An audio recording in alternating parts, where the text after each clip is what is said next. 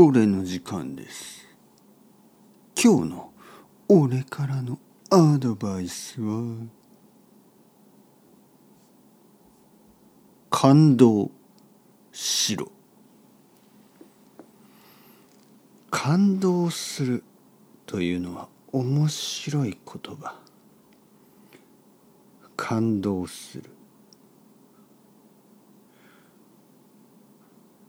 例えば映画を見て感動したとか。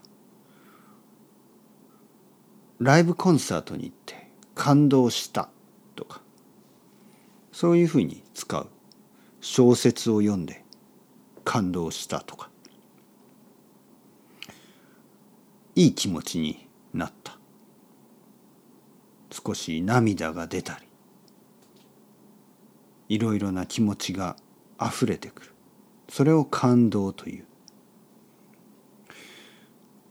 確かにいつもいつも何でもかんでも感動しているのはちょっとかっこ悪い気がする。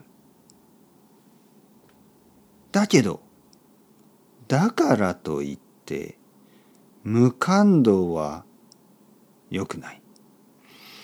無感動というのは何を見ても何を聞いても何を読んでも何をしても何も感じないこと。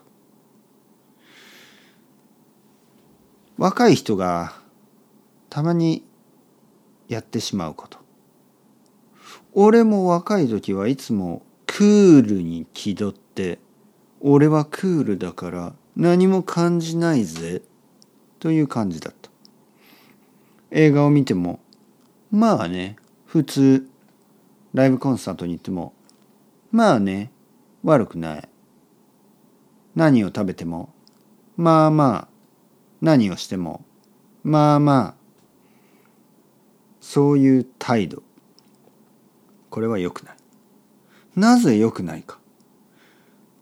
その理由は次のフェーズに行けないから。感動というのはとても人間として大事なこと。人間として気持ちを震わせる。共感する。それが大事。他の人の気持ちがわかる。これが大事。これはトレーニング。最初はちょっと恥ずかしい。でも人前で泣いてもいい。人前で喜んでもいい。人前で悔しがってもいい。感情を出すこと。感動すること。俺も結構苦手だけど。たまには小説を読んで漫画を読んで映画を見てライブコンサートに行って感動するのも悪くない。感動的な毎日を過ごしてください。アスタラビスタさよなら。